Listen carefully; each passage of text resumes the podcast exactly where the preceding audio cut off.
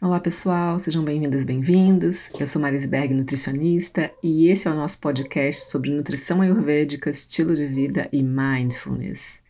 O nosso tema de hoje é AMA, são as biotoxinas. É um tema também muito especial dentro do Ayurveda. Pensa, mais de 3.500 anos, a 5.000 anos. A gente não sabe exatamente quantos anos tem o Ayurveda, mas pelo menos 3.500 anos já se fala dentro dessa ciência sobre a formação de toxinas endógenas dentro do nosso corpo. Então a gente vai falar sobre o que é, como ela se forma dentro do nosso corpo e como eliminar a ama do sistema. Então eu falei para vocês que digestão é a inteligência que converte alimento em energia e nutrição para construir, sustentar e reparar cada célula, órgão e tecido do nosso organismo. Nós somos o que comemos, digerimos e excretamos. É, e eu digo que eu falei para vocês porque a gente conversou sobre isso no podcast sobre Agni. Se você não ouviu ainda o podcast sobre Agni, eu sugiro que você volte lá e as, ouça antes do podcast de Ama, porque você vai precisar de umas informações que estão lá, vai ficar mais fácil entender o assunto de Ama se você já tiver ouvido falar sobre Agni. Então é dito no Ayurveda que toda doença tem causa no Agni perturbado. A pessoa tem um dosha desequilibrado, um Agni perturbado e, claro, se ela tem uma má alimentação, ela vai ter doenças. Então, é, a gente costuma pensar no nosso ciclo da vida como um ciclo único. A gente nasce uma vez e morre uma vez. É, tem ali a concepção, tem o desenvolvimento, a gente amadurece, reproduz, envelhece e morre uma única vez. Mas em nível celular, isso está acontecendo o tempo todo. Né? A gente tem trilhões de células no nosso corpo uh, e a gente está renovando essas células constantemente. Então, alguns órgãos mais sensíveis, por exemplo, o intestino, renova 100% das células dele a cada 3, 4 dias. São células que têm contato com muitas toxinas, elas têm ali uma rotatividade muito alta. Então, em nível celular, a gente tem esses ciclos acontecendo incessantemente. Então, as nossas células, nosso corpo tem uma capacidade de regeneração, mas ele vai inexoravelmente envelhecer. A gente vai perdendo uh, funcionalidade progressiva, né? E, e, e por que, que isso acontece? Então, tem uma relação da nossa eficiência inata ou adquirida de regeneração versus a velocidade com que as células se deterioram ou se oxidam. Isso depende da idade, da genética, das emoções, do estilo de vida. Porque o nosso corpo, o nosso funcionamento normal produz toxinas, produz radicais livres, por exemplo. Então, não é possível não envelhecer. O envelhecimento é inexorável. Mas é possível desacelerar esse envelhecimento e conquistar uma senescência com vitalidade. Então, um dos uh, principais objetivos do Ayurveda é longevidade com vitalidade, não só viver muito, mas viver muito e viver bem, fisicamente, mentalmente, espiritualmente. Bom, desde, é, falando de ciência moderna, né, desde o projeto Genoma, que começou a publicar ali resultados depois de 2007, 2008, foi feito um mapeamento dos genes das células do corpo. E aí uma das surpresas do projeto Genoma é que a gente tem é, mais 10 vezes mais genes de bactérias do que de ser humano dentro do nosso corpo. E 80% desses genes estão dentro do nosso da nossa flora intestinal, é o nosso microbioma. E esse conjunto gigantesco, não só de bactérias, mas também de fungos, de vírus, de outros micro-organismos, é, tem uma série de funções complementares dentro do nosso corpo. É, os seres humanos têm muito menos genes do que era esperado diante de tantas funções complexas que a gente faz, de, de, tanta quantidade e variedade de funções que a gente exerce.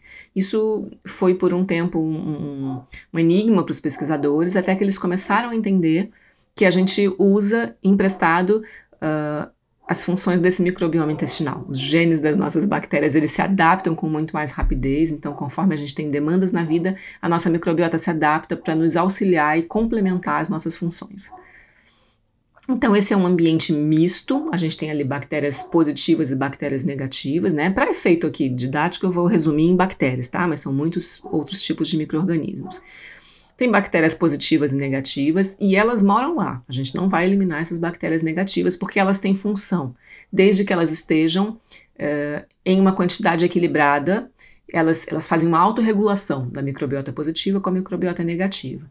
E cada região do intestino é povoada por cepas diferentes desses micro-organismos. Isso flutua.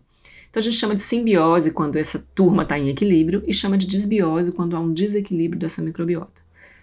E o intestino é a sede da imunidade inata e adaptativa. É o órgão onde todas as doenças começam. Né? E o intestino é um, é um tecido permeável seletivo, ele vai escolher o que vai passar dali para dentro, e se passar dali para dentro, vai para as células. Então, a gente tem ali um sistema imune muito ativo, uh, porque, porque tem que haver essa seleção. Né? A partir dali, o que entrar vai fazer parte da nossa alma, da nossa mente, do nosso, de tudo que está em nós. Então, ele também é um, um tecido de absorção e excreção, é um tecido neuroendócrino, é um tecido imune, está ali a sede do nosso metabolismo, e ali tem uma questão de trânsito também do bolo fecal. E essa microbiota tem uma série de funções. Elas potencializam a digestão, elas protegem contra patógenos, elas ajudam na absorção de nutrientes, por exemplo, ferro, cálcio, na produção de vitaminas, por exemplo, vitamina K, vitaminas do complexo B. Elas treinam o sistema imunológico, elas ajudam a membrana intestinal, essa membrana que é permeável, a se desenvolver e se regenerar e manter a integridade, e elas ajudam ali a produzir neurotransmissores.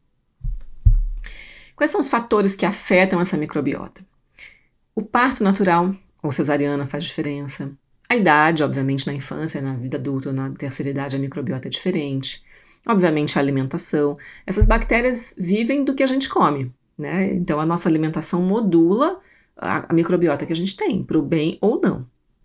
O estilo de vida, o estresse versus o relaxamento, como a gente consegue manejar se nosso estresse tem um impacto na microbiota todos os hábitos. Se a gente pratica atividade física, se é tabagista, se é etilista, que tipo de medicamento toma. E hábitos de higiene. A deficiência de higiene, mas também o excesso não é legal. Então é dito que quando o sistema digestivo não funciona nessa potência ideal, as células não recebem a matéria-prima e de forma adequada e o organismo perde vigor.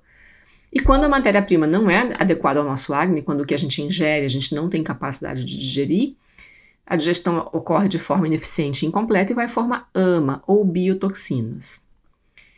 AMA, as definições pelo Ayurveda são alimento incompletamente digerido, é, alimento não maduro, cru, imaturo ou não digerido, resíduos não metabolizados, aquilo que não pode ser absorvido como nutriente e nem é passível de ser eliminado por vias normais. O corpo vai ter que metabolizar aquilo, aquilo vai precisar de imunidade acessória, de antioxidantes para ser eliminado são biotoxinas e a gente pode chamar de uma autointoxicação. Então, AMA não é o que a gente absorve do ambiente, por exemplo, quando a gente come um alimento contaminado com agrotóxico ou quando a gente respira poluição. É essa toxina que é formada dentro do nosso corpo a partir de algo que entrou para ser um alimento, mas que não a gente não teve condição de digerir, por falta de acidez, por falta de enzimas, por falta de motilidade, por incompatibilidade dos alimentos, por uma série de razões. E ama é a causa primária de todas as doenças. Então, quando o Agni está alterado, ele forma toxinas e essas toxinas é, são as causadoras de doença. Então, é, o ama consome a nossa energia, ele impacta os três biotipos, as funções de Vata, de Pitta e de Kapha, e o ama é oposto ao Agni, oposta né, ao Agni. Uh, eles, elas têm características opostas, e quanto melhor a gente tiver, melhor Agni a gente tem, menos ama a gente produz. Quanto pior Agni a gente tiver, mais ama a gente vai produzir. Então, eles têm características opostas, olha. Ama é viscosa, o Agni é penetrante. Ama é fria, o Agni é quente. Ama é pesada, o Agni é leve. Ama é pastosa, o Agni é afiado, é fino. Ama é úmida, o Agni é seco. Ama é letárgica, o Agni é agudo. Ama é amarelada e opaca, o Agni é claro. Ama é embotada, o Agni é luminoso. Ama é pegajosa e o Agni é sutil. E ama é fétida, tem odor pútrido e o Agni é perfumado.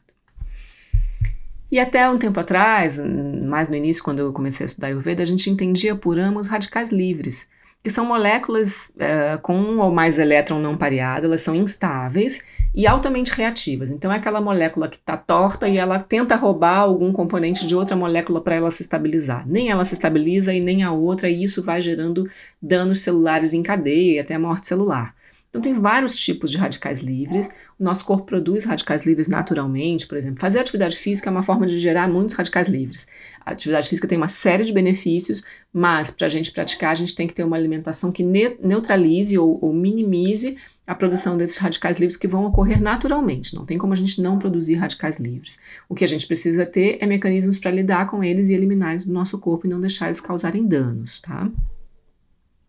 Mas. Uh, Com o tempo a gente foi entendendo, e agora os estudos vêm mostrando, outras substâncias, como temal, lipoproteína, eu vou falar um pouquinho, lipopolissacarídeos, desculpa, eu vou falar um pouquinho mais deles mais para frente, mas a gente não vai restringir mais a ideia de ama aos radicais livres.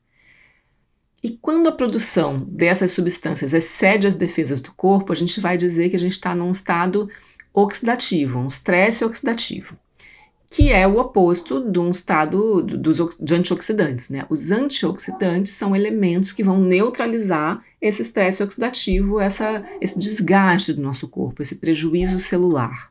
Esse, envelhece, esse, esse enferrujar das células, né? esse envelhecimento, essa, essa decrepitude mesmo das células.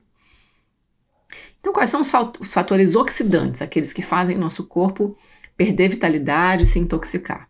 De novo, o primeiro é o estresse. Eu falei de novo porque na, na, na conversa sobre o Agni, o estresse já apareceu em primeiro lugar. Os xenobióticos, que são todos os contaminantes químicos, como metais pesados, poluentes ambientais, pesticidas, agrotóxicos, todos os químicos usados no tratamento dos animais, então as pessoas que consomem alimentos de origem animal, acaba acontecendo essa bioacumulação, e aí os animais estão consumindo uh, ração que vem com restos de outros animais e de agrotóxico da, dos grãos que formam as rações. Então tudo isso vai se bioacumulando no corpo. Os químicos usados nas limpezas, álcool, tabaco, droga, medicamentos e cosméticos, exposição excessiva ao sol, Dietas ricas em alimentos ultraprocessados, com aditivos químicos, corantes, conservantes, melhoradores de farinha, gordura saturada e trans, excesso de sódio, excesso de açúcar, excesso de aditivos alimentares e aflatoxinas, fungos é, provenientes da má conservação dos alimentos, muito comum nos grãos, muito comum, comuns nas sementes. Mas também o sedentarismo, o sono adequado e comer demais são fatores oxidantes. E são fatores oxidantes internos, né, coisas que acontecem dentro do nosso corpo. Amônia, os radicais livres, esses lipopolissacarídeos que são componentes das bactérias negativas, quando elas morrem, elas liberam esses componentes dentro do nosso corpo, eles são inflamatórios. Temal, que é a conversão de algumas substâncias naturais da alimentação, mas que quando encontram um ambiente de desbiose são mal convertidas os metabólitos dos micro-organismos que moram lá no, no, sistema digestivo, ácidos biliares secundários que são mal metabolizados, substâncias que participam dos processos inflamatórios e substâncias derivadas da má digestão, né, coisas que se complexam ali na digestão e que vão deixando resíduos pelo corpo.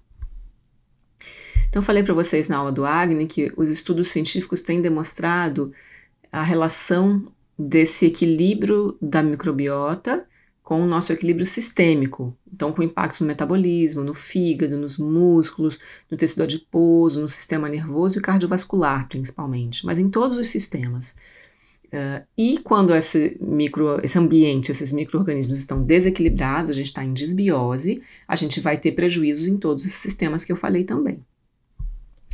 Então, a desbiose é uma alteração quantitativa ou qualitativa dessa microbiota.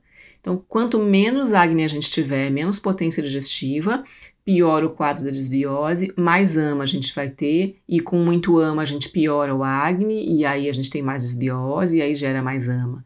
Então, é um círculo vicioso em que uma coisa leva a outra. E isso vai levar a síndrome do intestino irritável, a doenças inflamatórias intestinais de um modo geral, obesidade, diabetes, doenças cardiovasculares, sensibilidades e alergias alimentares e também a neurodegeneração. Então é importante que a gente, quando sente os sintomas, percebe que está em desbiose, a gente observe o que está causando danos ao trato gastrointestinal. Qual é o alimento suspeito que a gente consome mais frequentemente? É aquele queijinho? É aquela castanha? É aquele refrigerante? É o álcool? É, é a combinação? É o excesso de açúcar? É o excesso de adoçante? Né? Em geral, é aquilo que a gente fala assim, ai, mas eu amo aquilo tanto, tira tudo, mas não tira aquilo. Às vezes é aquilo que está dando problema. Mas claro, a gente tem uma tendência natural a procurar um culpado, e os desequilíbrios gástricos, eles em geral não, não têm um culpado só, é um conjunto de causas e condições. Então a gente tem que avaliar todo o sistema e todos os hábitos. Uh, e o que, que no estilo de vida está causando essa inflamação e esse desequilíbrio, né? Porque o que acontece é que conforme a gente vai cronificando essa desbiose, ela vai perdurando mais tempo, ela vai ficando contínua, a gente vai tendo lesão na membrana que protege o intestino. Essa membrana que é para ser permeável, ela começa a ficar hiperpermeável. E aí a gente começa a absorver é, substâncias que não eram para ser absorvidas, e aí a gente começa a ter reação imune local para lidar com essa, com essa invasão, e aí essa reação imune depois ela pode extravasar para outros tecidos e causar reações autoimunes. Então, o que, que causa essa hiperpermeabilidade que é totalmente indesejável? A gente chama isso de leaky gut. O estresse, de novo, é a má alimentação, mas também infecções, toxinas alimentares, excesso de proteína, baixa produção de ácido clorídrico e enzimas. Então, quando a pessoa fica tomando ali omeprazol um tempão, dois anos, três anos sem acompanhamento, sem fazer mudanças na dieta, ela vai ter problemas na, na membrana intestinal. Uso de antibióticos. A menopausa por si só fragiliza a digestão. Alergias alimentares, tabagismo, corantes, emulsificantes, aditivos alimentares e apendectomia, quando a pessoa faz a cirurgia e tira o apêndice. Até um tempo atrás se achava que o apêndice não servia para nada, hoje a gente sabe que o apêndice é a memória da nossa microbiota. A gente tem ali exemplares da nossa microbiota, microbiota original, que é a nossa, aquela que foi feita para a gente. Que quando a gente tira o apêndice, a gente perde esse registro das nossas origens. Então, o ideal é não inflamar, não, não precisar tirar o apêndice, né? E quando há essa hiperpermeabilidade intestinal, esse leaky gut, o que acontece? A gente tem a inflamação local, e aí começa a absorver mal alguns nutrientes, daí a gente começa a ter resposta imune, aí começa a ter intolerâncias alimentares, aí começa a ter inflamações sistêmicas por causa das intolerâncias alimentares, inclusive até no sistema nervoso, e aí a gente começa a gerar doenças autoimunes. Então, déficit vitamínico, é, rinite, sinusite, amidalite, otite de repetição, asma e bronquite, candidíase, infecções urinárias, rosácea está ligada com desbiose, edemas, toxicidade do sistema nervoso central. Então, um conjunto grande de sintomas que mostram é, que tem relação né, com esse desequilíbrio da permeabilidade intestinal. E para o Ayurveda, são sinais de intoxicação endógena, essa que acontece de dentro para fora, indigestão, inapetência, que é falta de fome, alterações no paladar, gosto estranho, sensação de peso, fadiga depois das refeições, a pessoa precisa de boiar para digerir, um cansaço excessivo sem causa aparente, a pessoa não está com anemia, não está trabalhando tanto, ela acha que descansa, mas ainda assim ela não consegue ter energia. Gases, ou eructação, ou flatulência. Mau hálito ou odor corporal desagradável, um suor excessivo, suor com odor desagradável constipação ou irregularidade nas excreções, alteração na consistência das fezes, principalmente aquelas fezes pesadas e pegajosas, aquela que fica grudada na louça. Você dá descarga e fica uma coisa borrada na louça. Aquilo é ama, sem dúvida, tá? Ou com presença de alimentos, se olha lá e tem pedaço. Claro, se a pessoa não mastiga, mastiga pouco, vai aparecer pedaço de comida nas fezes mesmo. Então a mastigação é fundamental. Mas tem pessoas que, mesmo mastigando bem, não conseguem digerir e ela pode perceber isso com a presença de alimentos nas fezes. Um sintoma muito comum, que tem ficado famoso, bastante gente fala dele na internet, hoje em dia, é uma cobertura esbranquiçada na língua ou amarelada, aquela saburra lingual. É um sinal de, de toxinas. Aquela saburra reflete a qualidade da nossa microbiota intestinal. Febre é sempre sinal de ama. Presença de muco excessivo, então a pessoa que tem aquela rinite que passa o tempo inteiro constipada, purgando, é sinal de ama. Mas também o ressecamento da pele, o inchaço e edema, um aumento da suscetibilidade de doenças infecciosas e dor de cabeça e dor, dores musculares não justificadas. E no aspecto mental, ama bloqueia os processos do pensamento. Então a gente vai ter pensamentos negativos, letargia, lentidão, apego, mágoa, preguiça, dificuldade de acordar de manhã, mas também raiva, ganância, é, ciúmes, manifestações assim do ego muito descontrolado, ansiedade, depressão, delírios. Então há uma toxicidade para o sistema nervoso ligado com a digestão. E ama impacta na fisiologia. Né, para a visão do Ayurveda, obstrui os canais de circulação de energia do corpo, interrompe a nutrição dos tecidos, perturba todos os processos fisiológicos ali no nível celular, atrapalha o metabolismo, invadindo os tecidos mais profundos, causando doenças difíceis de curar. Vai impregnando e obstruindo os poros das membranas celulares, e é nas membranas que acontece a comunicação entre as células. Então é muito importante que as membranas estejam fluindo, uh, enfraquece a resposta imune e há uma perda de inteligência em nível celular. As células começam a não fazer o que elas tinham que fazer. Então eu falei para vocês na aula de Agni que os artigos vêm mostrando agora a relação do sobrepeso com a desbiose. Então a pessoa que tem um, uma desbiose, ela engorda mais comendo a mesma coisa do que uma pessoa que come, né, as mesmas, mesmo número de calorias, nas mesmas condições, mas que não tem, que tem uma microbiota equilibrada. O metabolismo energético fica ineficiente, tá? E isso, inclusive, a microbiota do intestino grosso, que até pouco tempo atrás a gente achava que não era não era quase nada, não tinha quase importância, mas hoje a gente sabe que tem. Porque a gente tem ali produção de alguns hormônios que estimulam uh, a saciedade. Então, se a gente desregula o sistema, o intestino grosso, a gente começa a perder essa noção da fome e da saciedade. E aí, quando a gente tem uma hiperpermeabilidade, uma inflamação intestinal, a gente fica mais suscetível a doenças, por exemplo, como a doença celíaca, essa, essa resistência na digestão do glúten, a dificuldade na digestão do glúten, que causa problemas graves, uh, piora se a gente está ali com desbiose, né?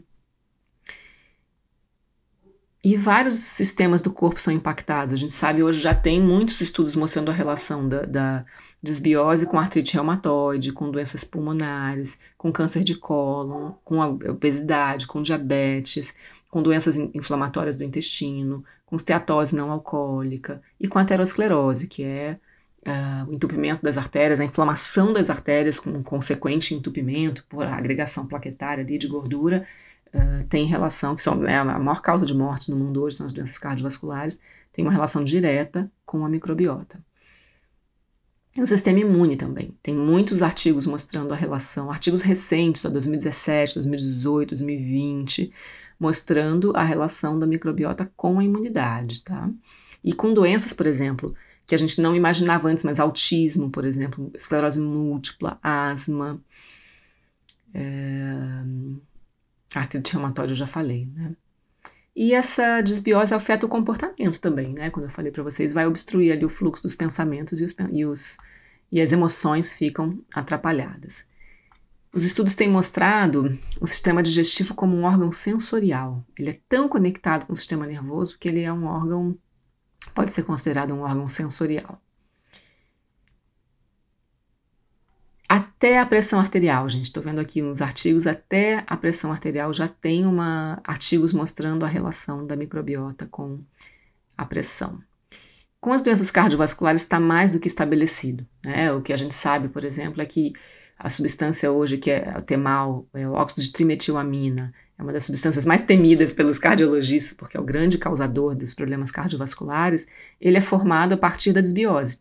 A gente ingere carnitina e colina, que vem ali das carnes dos ovos, e com, uh, quando elas entram no intestino e há uma desbiose intestinal, o corpo converte numa substância que depois passa no fígado, ganha ali, tem uma enzima que converte, ela ganha ali um oxigênio e vira temal. E a, a gente brinca com essa sigla que tá mal quando tem temal, né? E ele vai pro, provocar assim uma aceleração da aterosclerose, causando doenças cardiovasculares e AVC, doenças isquêmicas, uma hiperatividade plaquetária causando trombos, doença renal também, uma alteração na biossíntese de sais biliares, então diminui o HDL, aumenta o colesterol total. Então, esse é um dos grandes fatores hoje para as doenças cardiovasculares. Isso é muito importante porque essas são as que mais matam no mundo. Doenças evitáveis, que diminuem a qualidade de vida, o tempo de vida, que poderiam ser, e causando mortes precoces, né, que poderiam ser evitadas com uma boa alimentação e com um equilíbrio dessa microbiota e do estilo de vida. Mas também tem outras substâncias que são convertidas, por exemplo, triptofano, que é um aminoácido essencial para a síntese da serotonina, que é o neurotransmissor que dá para a gente sensação de felicidade. Se a gente ingere alimentos ricos em triptofano e há uma desbiose intestinal, ele é convertido em uma, uma outra substância que é neurotóxica. Então, a gente pode até usar suplementos de triptofano, é muito comum, por exemplo, na TPM, ajuda bastante as mulheres na TPM, mas se houver uma desbiose, a situação piora. Então, por quê? Mas o triptofano não é bom? O triptofano é ótimo, mas ele encontrou um terreno contaminado e nesse terreno ele não vai conseguir uh, florescer de forma adequada. Então, uh, a microbiota eu, eu falo assim como um terreno baldio, né? Se a gente quer plantar flores, quer ter saúde e vai lá num terreno baldio, pega sementes orgânicas, planta com todo amor e canta mantra, não vai nascer. Porque ali tem lixo, tem pedra, tem mato, tem ervas daninhas, tá, tá tudo desequilibrado e por mais que você use a melhor semente, uh, ela não vai florescer. É o caso, por exemplo, da gente usar uh, lactobacilos, vai lá na farmácia e compra, mas o sistema dentro está todo desequilibrado e a dieta que a gente continua oferecendo é muito desequilibrada. A gente mata os lactobacilos de fome, de gasta dinheiro à toa, porque eles não vão encontrar um terreno para frutificar e eles não são alimentados de forma adequada. Então eu faço um pouco essa analogia de tentar plantar num terreno que não está adequado, tá? Mas uh, esse desequilíbrio também impacta na produção de outros neurotransmissores, a acetilcolina, por exemplo, que tá, é responsável pela memória e tal. Então, a gente tem que cuidar não só da serotonina, mas dos outros sistemas uh, do sistema nervoso. E aí, o Consenso Brasileiro sobre Alergias Alimentares, foi publicado em 2018, vem elencando os alimentos mais alergênicos que mais causam problemas no sistema digestivo.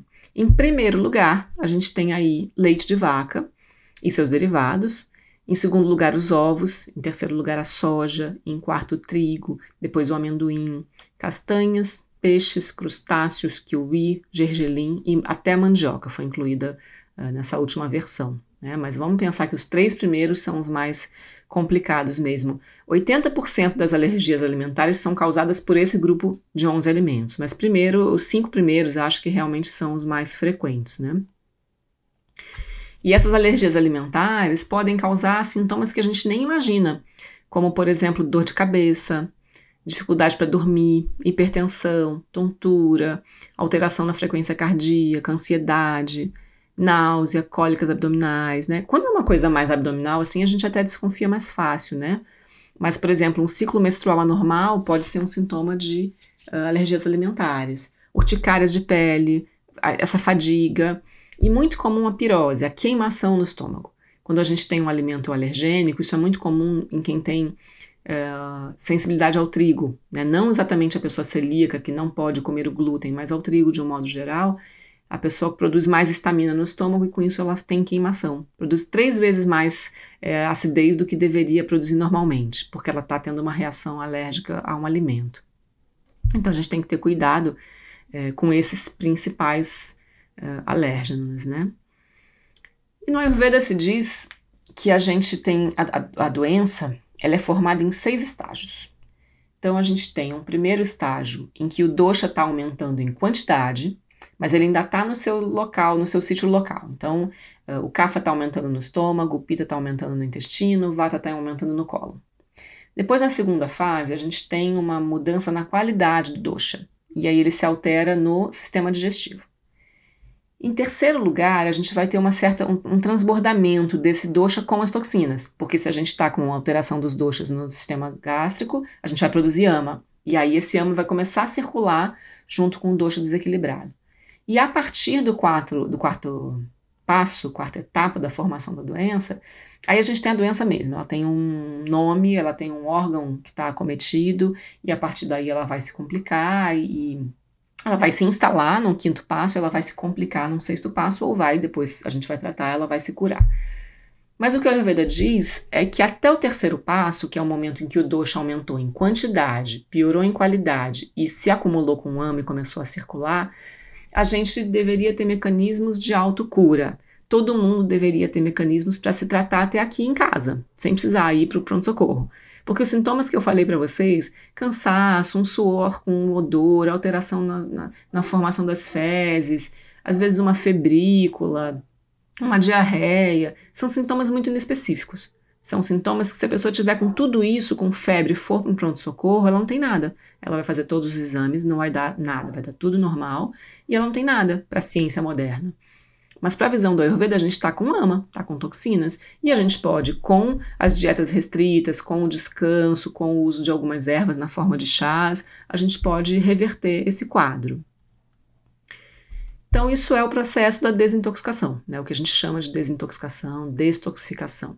É o decréscimo dos níveis de exposição às toxinas, enquanto a gente oferece para o corpo um suporte nutricional apropriado e descanso para deixar que o corpo restabeleça os próprios mecanismos de autocura. A gente não vai se desintoxicar, a gente só vai parar de atrapalhar para que o corpo faça o trabalho dele, ele sabe fazer.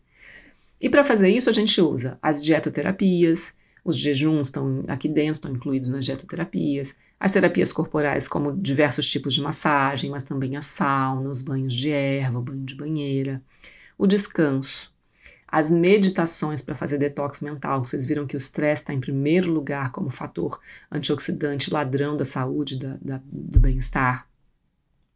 O uso dos fitoterápicos, as purgações, ajustes no acne e a modulação intestinal, o reestabelecimento do prana e reajustes na rotina. Então, o quadro de intoxicação é um desequilíbrio orgânico provocado por contaminantes externos ou internos do nosso corpo. E a detoxificação é o processo biológico pelo qual o próprio organismo vai transformar esses xenobióticos, que são essas coisas estranhas, para que elas possam ser excretadas do nosso corpo. E a gente faz isso em algumas etapas, né? A gente tem aqui é, uma primeira etapa que é da gente fazer a dietoterapia, as eliminações, os jejuns e, e os tratamentos ayurvédicos para eliminar essa microbiota que está desequilibrada. Depois a gente vai ter um segundo passo de desinflamar e cicatrizar esse epitélio, restaurar essa, essa permeabilidade saudável da mucosa, reduzir esse estresse oxidativo. E aqui a gente ainda vai estar tá com uma dieta um pouco mais restrita e buscando reequilibrar o estilo de vida e reavaliar tudo o que a gente está fazendo até esse passo aqui. E aí, no terceiro passo, quando a gente já limpou a microbiota, já desinflamou, já restaurou ali o epitélio, a gente vai tonificar o corpo. E depois tem um quarto passo, que é quando a dieta vai ficar mais livre, que a gente vai fazer o tratamento de tonificação do corpo. E a gente faz isso com dieta e também com o uso de algumas ervas e, e algumas terapias também. Então é um processo, gente, de autocuidado apoiado. O que o Ayurveda ensina é que todo mundo tenha ferramentas para se cuidar quando há um pequeno desequilíbrio. Para que o corpo, olha, o fígado, o intestino, os rins, os pulmões e a pele possam fazer o seu trabalho de se desintoxicar. O fígado vai filtrar todas as substâncias tóxicas, droga, álcool, hormônios, medicamentos, metabólitos dos micróbios, tudo o fígado tem que metabolizar. Os intestinos vão eliminar esses metabólitos, a bile que sobra, as células vermelhas mortas, tudo isso sai nas fezes. Os rins vão eliminar o excesso de sódio, metabólitos como a ureia, que é produto da digestão da proteína. Os pulmões vão filtrar o ar, vão fazer troca gasósica, vão manter o equilíbrio ácido básico do corpo. E a pele vai eliminar água, sódio e toxinas por meio do suor. Então a gente tem aí mecanismos de detoxificação naturais e uma série de elementos de dentro do nosso corpo, de enzimas que fazem essa detoxificação, que são dependentes de vitaminas e minerais. Então, quando a gente ah, toma um suco verde, né? Não é que o suco verde ele vai fazer a detoxificação, mas ele vai fornecer substâncias que elas vão ser cofatores dos processos detoxificantes que o corpo faz algumas uh, substâncias que a gente não imagina, mas melatonina, por exemplo, que, que induz ao sono, melatonina também faz detoxificação, a própria albumina faz detoxificação, mas os cofatores antioxidantes importantes vêm da alimentação mesmo, vitaminas, minerais, alguns aminoácidos, vitamina C, vitamina E, selênio, por exemplo, e todos aqueles fitoquímicos que vêm do reino vegetal. O colorido dos vegetais, então o vermelho do tomate, o laranja da cenoura, o verde do brócolis, o branco da couve-flor, o preto do feijão, todas essas cores indicam que ali tem uma substância farmacológica da planta, expressada nesse pigmento, do sistema imune secundário da planta. A planta é um ser vivo que tem um sistema imune e ele se expressa nessas cores. Quando a gente ingere essas plantas, esse sistema imune trabalha dentro da gente como imunidade acessória é uma imunidade essencial, a gente não produz, a gente precisa absorver a partir da alimentação. Então, para neutralizar esse desgaste que o nosso corpo naturalmente é, tem, é, que pode ser mais suave se a pessoa tem um bom estilo de vida uma boa dieta, e pode ser muito intenso se ela não tem, é essencial absorver esses fitoquímicos dos alimentos vegetais. E aí, a gente pode usar, claro, os fitoterápicos, então, bem famosos hoje em dia são a curcumina, o gengibre, né? Mas também, a, por exemplo, a cachofra, dente-leão, tem uma série de plantas que podem ajudar nesses processos desintoxicantes, mas que não fazem milagre. A pessoa precisa fazer mudanças no estilo de vida e reorganizar a dieta dela para que então o corpo possa funcionar na sua plenitude. E um elemento muito importante na detoxificação natural é realmente a restrição calórica. Vocês devem estar ouvindo falar muito sobre os jejuns hoje em dia, especialmente o jejum intermitente, que é o assunto do momento. Uh, mas, para resumir, esse, esse podcast não é sobre isso. Mas sim, a, a, gente ingerir menos do que habitualmente a gente ingere já é um tipo de jejum. E a gente pode fazer uma série, né? Dentro do Ayurveda, os jejuns, eles são, em geral, monodietas. São jejuns alimentados, mas com poucas calorias, uma variedade pequena de alimentos que não ofereçam gatilhos inflamatórios. Então, dependendo, é muito individual a escolha do tipo de dietoterapia que a gente vai usar, é muito individual. Depende da pessoa, do diagnóstico dela, dos objetivos dela, do que ela pode fazer. Mas todos eles envolvem a restrição calórica, né? Comer menos. Em geral, a gente come mais, com exceção daquela meia dúzia de pacientes que eu tenho que são magrinhos e que estão baixo peso e que não conseguem ganhar peso e que a, a luta deles é oposta. É fazer o corpo reter os nutrientes. Mas fora eles, para a maioria das pessoas, a grande maioria, a restrição calórica vai ser favorável para longevidade.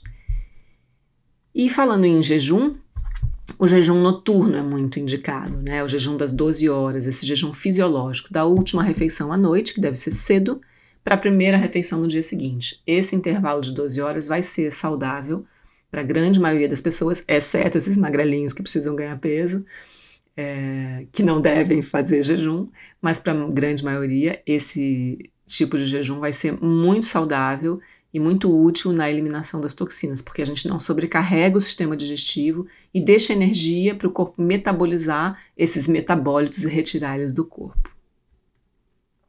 Esse assunto é muito vasto, é um dos meus assuntos preferidos dentro do Ayurveda. É, quem quiser se aprofundar tanto em Agni quanto em Yama, pode assistir as minhas aulas do curso Ayurveda em Quatro Estações. Vocês podem acessar o site ayurveda4estações.com.br. A gente tem aulas completas, material complementar, é, muitos artigos científicos, né, textos originais do Ayurveda, textos científicos. É, eu faço muito esse, esse trânsito, essa conversa do que é antigo com o que é recente aqui num podcast, num, num, momento assim, meia horinha de conversa. Isso é, um, é um, uma visão geral assim do que a gente conversa lá no curso e vocês podem é, acessar e participar do curso para se aprofundar um pouco mais nesse assunto. Então, nesse podcast, a gente conversou sobre o que é AMA, essas biotoxinas, como elas se formam dentro do nosso corpo e como eliminar a AMA. A gente falou um pouquinho do passo a passo. Espero que vocês tenham gostado tanto desse assunto como eu, que ele tenha sido útil para vocês. Obrigada por terem vindo, uma boa semana e até o próximo episódio.